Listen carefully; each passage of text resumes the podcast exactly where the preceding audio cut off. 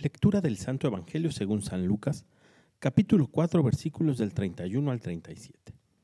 En aquel tiempo Jesús fue a Cafarnaúm, ciudad de Galilea, y los sábados enseñaba a la gente.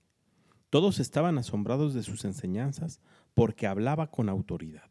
Había en la sinagoga un hombre que tenía un demonio inmundo y se puso a gritar muy fuerte, Déjanos, ¿por qué te metes con nosotros, Jesús Nazareno? ¿Has venido a destruirnos? Sé que tú eres el santo de Dios. Pero Jesús le ordenó, cállate y sal de ese hombre. Entonces el demonio tiró al hombre por tierra en medio de la gente y salió de él sin hacerle daño. Todos se espantaron y se decían unos a otros, ¿qué tendrá su palabra? ¿Por qué da órdenes con autoridad y fuerza a los espíritus inmundos y estos se salen?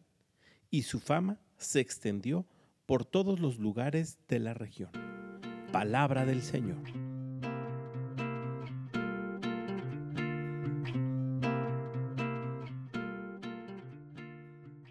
A diferencia de los sacerdotes de su tiempo, Jesús tenía una característica muy especial que es la que le hace hablar con autoridad.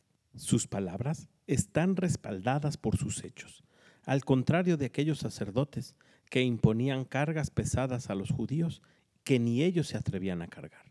Jesús ha puesto por encima el amor y es el amor lo que lo mueve a hacer todas aquellas cosas que va realizando.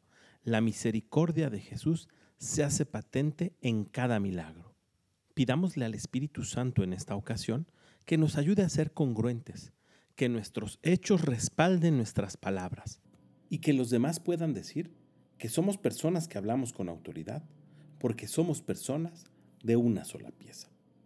Que tengas un gran día y que Dios te bendiga.